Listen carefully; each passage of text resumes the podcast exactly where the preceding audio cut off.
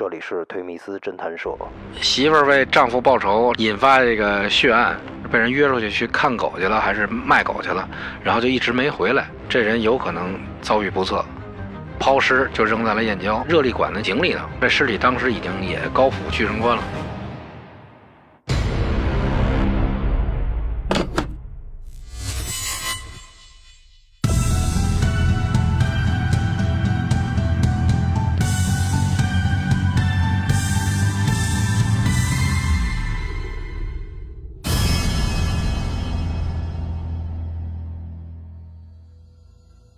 哟，这样的还挺好，这样的挺有意思的。媳妇儿为丈夫报仇，引发这个血案。这案子是这样，就是原来北京有一个特别知名的一个日式餐厅吧，死者呢是这个餐厅的老板。我们当年接的这案子的时候呢，是朝阳分局的两位领导，然后连夜跟我们总队联系，说是这个有这么一起案子，感觉上应该是有点问题。就是一个人失踪了，呃，而且至今下落不明。呃，这个人呢是就是这个日式餐厅的老板，那会儿还没有这个疑似被侵害这种立宪侦查制度。那离离一年前了，嗯，好多年前了。然后呢，这个因为他失踪以后呢，当时是跟人家出去卖狗，因为这个老板他平常喜欢这个养狗，然后做一些这个狗的这个交易啊、贩卖啊。然后他是应该是被人约出去去看狗去了，还是卖狗去了？然后就一直没回来。这个分局呢就认为这个确实这个事儿有点蹊跷，因为当时他需要市局的一个关注，我们连夜就开展工作，发现呢事主这个车到了北京燕郊交界处，然后出了北京，我们就赶紧就派一组侦查员沿途啊对这个相关的探头和一些酒店进行了查找。发现他这个车出了北京以后，就在燕郊边上的一个酒店里有过有过短暂的停留。在哪儿？呃，跟谁接触的？这个咱们不知道。在酒店里头也没有他的这个登记住宿记录。当时咱们觉得这人就从燕郊这就莫名其妙的消失了。对于这案件的这种判断，这人有可能遭遇不测。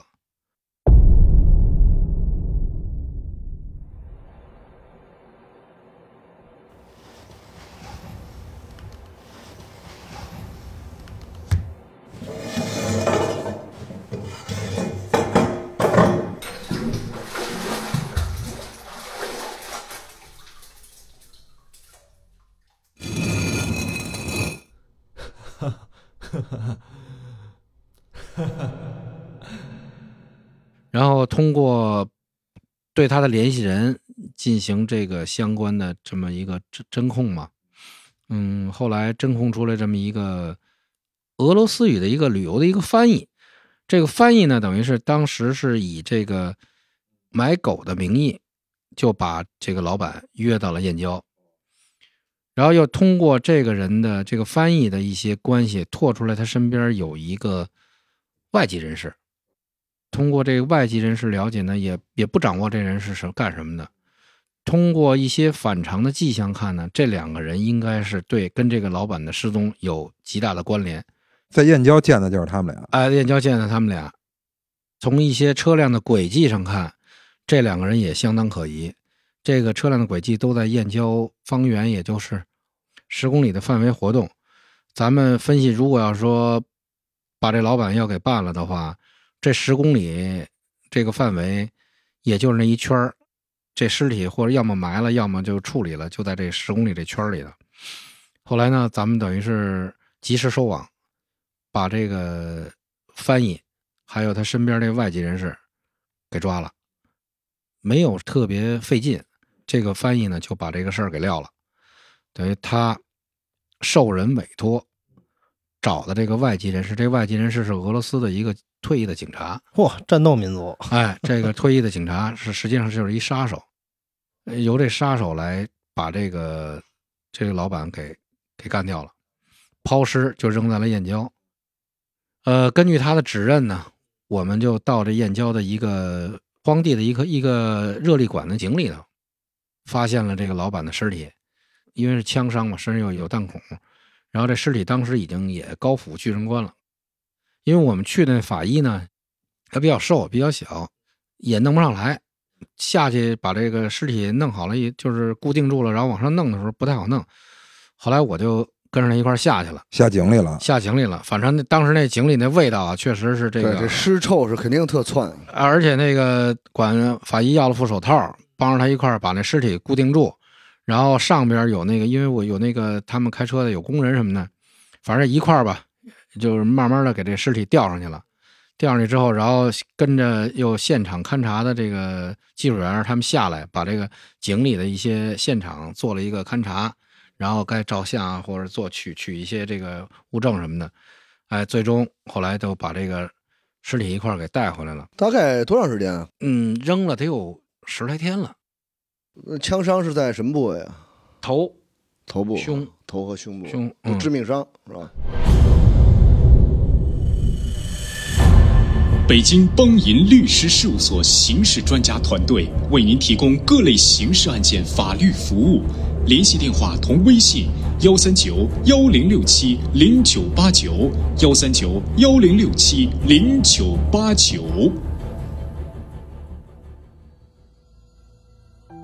这个案子是怎么回事呢？后来就是抓了嫌疑人以后，嫌疑人供述呢，日式餐厅这个老板啊，有一个合作伙伴是日本人，他们当年呢在这个餐厅都投了钱，哎，生意不错以后呢，被杀这老板呢比较贪图这个财，把这个日本老板啊给给挤得走了。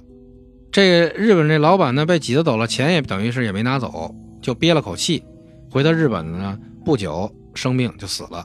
心眼儿也小点儿对他，他媳妇儿呢是中国人，呃，入了日本籍嘛。他媳妇儿呢就知道这个事儿，就很不忿，老觉得她丈夫的死呢是跟这个这个老板有关系，而且他们家投的这钱呢一分钱也没拿回去，他就想找人收拾一下这个这个老板。他呢就来到北京以后呢，找了他的同学，呃，看看说有没有这种社会这种关系，能不能收拾收拾他。当时我估计从他的初衷来说，也不想杀他，可能，但是不知道怎么就绕着绕着就找找着这个这个会俄语这翻译了。这翻译呢，恰巧他身边有这么一个角色，把这个事儿跟他说完了之后，这翻译也挺那什么的，这一捏过这事儿成了。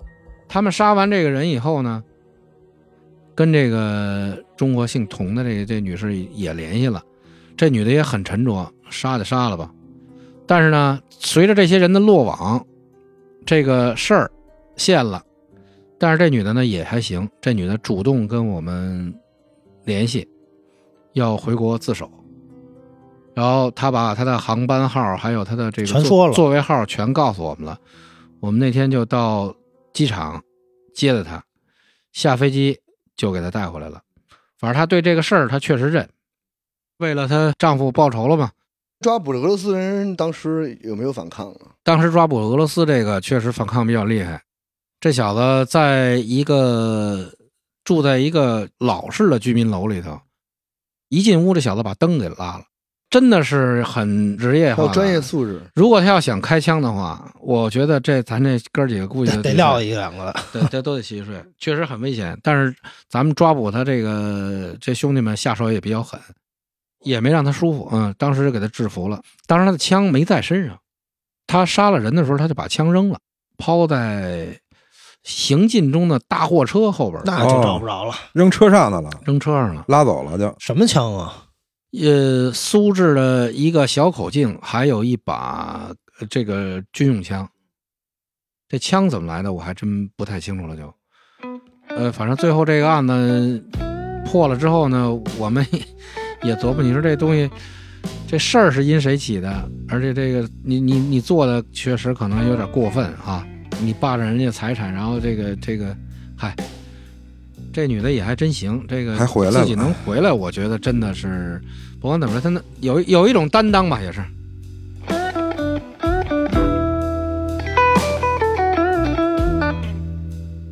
因为这个案子呢，多少有点印象，也听那个其他人说过，而且现在这这案子好像在这个在网上好像也有，有公开案是是？吧？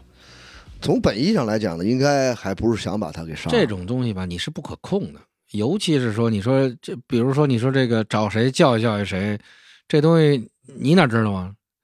万一脑子里有一脑瘤呢，一大嘴巴上去了，那脑瘤破了，一一样吗？这不也是一个伤害案子吗？伤害致死吗？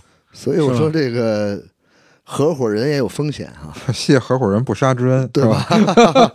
这个林奇那案子是吧？谢合伙人不杀之恩。最近呢，我也买了点那个水杯子，嗯是吧？这以后呢，你就别给我这倒水了，我自己带我自己杯子。我买了点保险，啊，那叫什么幺零六五是吧？幺六零五啊幺六零五有味儿，现在有没味儿的。现在有没味儿的。是是？杯子都自己带了，是吧？都都是，你没看我这就自己带着杯子吗？那水下希望你也自己带，家伙。所以做生意呢，我我觉得还是和气生财。中国老祖宗说的呢，这个可必须要识人，才能用好人，对吧？所以这合作伙伴合的是什么伙儿？合的是不同的背景、共同的愿望和目标，人心人性还非常重要的。